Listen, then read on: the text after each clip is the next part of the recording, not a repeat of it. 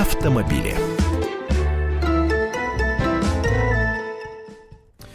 Здравствуйте, это прямой эфир радиостанции «Комсомольская правда», программа «Автомобили». А, Антон а, Росланов в студии, Андрей Гречаник, автообозреватель комсомол, комсомолки тоже вместе со мной. Андрей, привет. Всех приветствую. И, значит, тема для обсуждения. Э, тема для обсуждения такая. Виновников пьяных ДТП предложили лишать прав на 20 лет.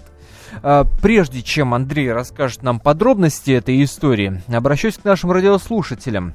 Хочется вашего мнения в первую очередь услышать, по вашему мнению, какое наказание должны нести виновники пьяных ДТП и поддерживаете ли вы эту инициативу? Еще раз напомню, речь идет о 20 э, годах лишения водительских прав. 8 800 200 ровно 9702 наш номер телефона 8 800 200 ровно 9702 или шлите нам смски на номер 2420 э, РКП перед текстом. Не забывайте, пожалуйста, ставить.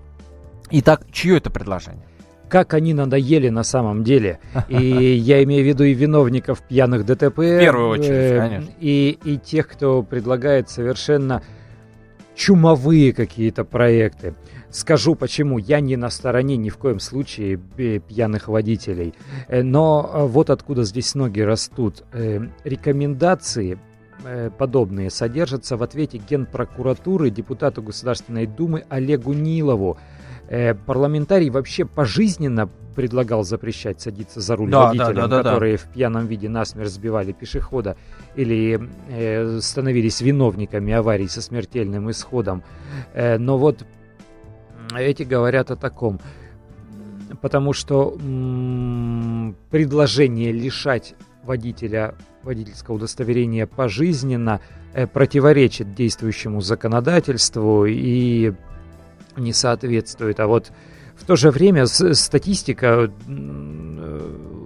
которой сейчас очень э, любят козырять гаишники, э, с 1 по 11 января, то есть в течение праздников новогодних, они всегда проводят рейды, всегда проводят специальные замеры по количеству, в том числе пьяных ДТП и по количеству пойманных за рулем пьяных водителей. 242 ДТП Э, с учетом, с участием пьяных водителей произошло в России вот за 10 дней с 1 по 11 января за праздники. Жертвами таких аварий стали 22 человека, более а как 340 получили ранения различной степени тяжести. Много, э, мало? Цифры оценивать очень сложно, потому что зачастую это зависит от какого-то конкретного случая. Ну, условно говоря, пьяный водитель сбил пешехода и человек пострадал или, не дай бог, погиб. Э, никому ничего подобного не желаю. Э, с другой стороны, может быть и может и произойти авария по вине пьяного водителя, например, с рейсовым автобусом. Ну, и тут уже последствия могут быть совершенно жуткими. Поэтому здесь сравнивать, как-то считать вообще цифры статистики аварийности и цифры статистики касательно количества жертв ДТП, они все-таки лучше всего сравниваются по результатам года. То есть вот uh-huh. э, большое видится на расстоянии, и нужно смотреть вот на такие, чтобы не было никакой сез... не было никаких сезонных колебаний, не было э, нивелировались э, вот эти все какие-то частные случаи, когда э, происходят э, серьезные массовые ДТП там, с участием автобусов, с участием нескольких автомобилей. И тогда уже надо смотреть. Почему я начал с того, что они надоели, достали с этими предложениями? Потому что, э, на мой взгляд, и не на мой взгляд, э, естественно, это не я придумал, я позаимствовал эту идею у юристов, у, практику, у практикующих юристов, во-первых, наказание должно соответствовать содеянному, то есть есть все равно э, в, обществе, в обществе у людей, да, как, какое-то понимание соответствия э, степени наказания, степени вины этого человека. И второй момент, наказание не должно быть настолько суровым, чтобы ну, просто накрыть человека с головой безысходностью э, и заставить его мыслить уже другими категориями. Я не говорю сейчас о, об уголовных э, преступлениях и пожизненных наказаниях. Э, дело, дело не в этом.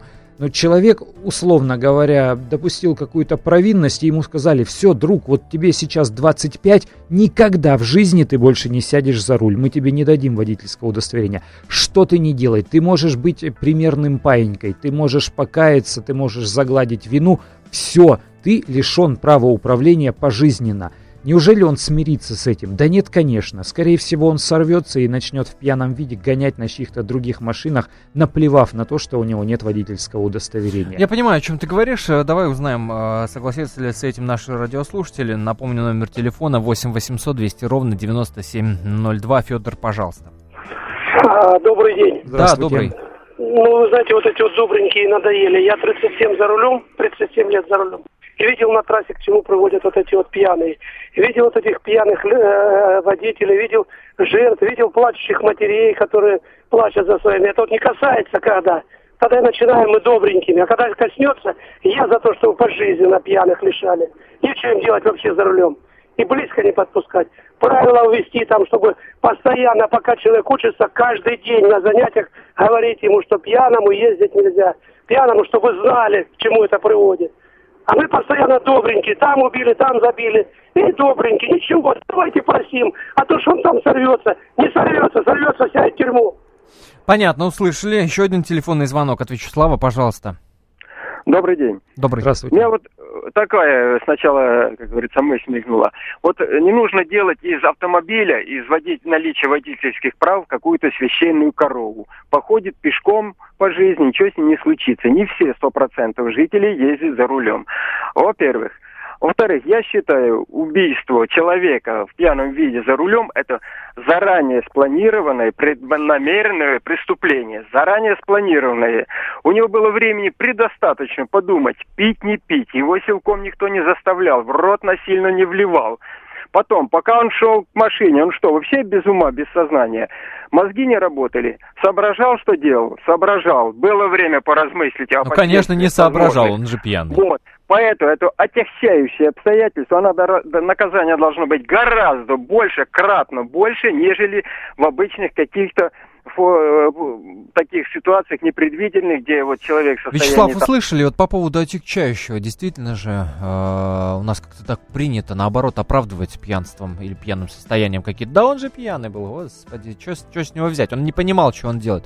Действительно, он должно стать. Ну, для уголовного законодательства это отягчающее да. обстоятельство, совершенно точно, и по статье 264 за ДТП, совершенный в пьяном виде, если пострадали люди, там наказание выше. И у нас уже произошло, я напомню, мы об этом уже говорили и не раз в эфире на, ради, на радио «Комсомольская правда».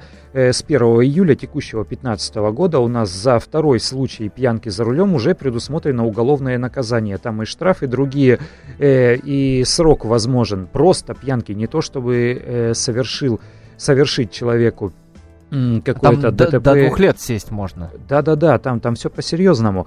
Я сейчас вот о чем говорю. Их не нужно оправдывать, их не нужно жалеть. Но запретить человеку э, управление автомобилем пожизненно, это все равно, что убийцы, который воспользовался кухонным ножом, а это самое страшное оружие, да, кухонный нож, он опаснее автомата Калашникова, от него больше человек э, умирает по статистике, чем э, э, от пуль, выпущенных из автомата. Так вот, это все равно, что запретить человеку, который зарезал кого-то кухонным ножом, впредь пожизненно пользоваться кухонным ножом. Ничего страшного, будет, пусть надкусывает колбасу. Ну возьмет ведь он его в руки, ну возьмет, ну совершенно точно. И здесь то же самое, абсолютно то же самое. Я просто вот о чем хочу сказать. Не нужно доводить ситуацию до абсурда. Если вы человеку запрещаете, если ему плевать на запрет ездить в пьяном виде, если он уже устроил ДТП, если он еще отсидел и вернулся обозлившись, и ему еще говорят, все, друг, ты никогда, ты эту кровь никогда себя не смоешь, и никто тебя никогда не простит, и более того, мы тебе даже и бумажку еще эту жалкую не дадим. Ну, он ну совершенно точно он плюнет на это дело. Может быть, хоть какие-то зацепки, какие-то возможности вернуться ему э, к нормальной жизни, хотя я тоже не, не но, очень-то но, в это но, верю. Но, но это предложение, оно их не прописывает. То есть, если э, совершил пьяный ДТП на 20 лет, и вернуть ты никак и ни при каких условиях Да, тут не- никакого условно-досрочного, никакого примерного поведения, никаких э, апелляций и жалоб президенту тут уже э, ничего это не предусмотрено. Ну, лишат водительского А, давай еще один телефонный звонок примем. А, Владислав, пожалуйста. Добрый день. Добрый. Ну, сам не пьющий я, так, ну, за рулем 13 лет, конечно. Так. Не считаю, что... Ну, кто определил 20 лет? Давайте, если нельзя пожизненно, ну, давайте сделаем 99,9, да, если уж нельзя пожизненно, скажем так. Ну, что вот, вот бы я бы хотел бы сказать... Только у вас Шанс 10 какой-то секунд надо- буквально, буквально Да, 10 шанс секунд. надо оставлять, шанс надо оставлять. Единственное, ну, речь идет только о том, что когда случается ну, смертные эти, тогда надо, конечно, чуть-чуть увеличивать срок, потому что 20 Услышали, услышали, Владислав, спасибо большое. А, Будем следить за судьбой этого предложения. Обязательно вам расскажем, что будет происходить в этом отношении. Андрей Гречаников, обозреватель комсомолки, был в эфире. Не переключайтесь. Леонид Захаров любит путешествовать по всему миру. Он побывал во многих странах, и в каждом новом месте он обязательно пробует местную кухню. А потом в Москве отчаянно старается повторить лучший рецепт для своих домочадцев. Но вначале обязательно репетирует его с профессионалами высшего класса. Встречайте Леонида Захарова и лучшие кухни мира в программе «Отчаянный домохозяин». Каждую субботу в 9.05 по московскому времени на радио «Комсомольская правда».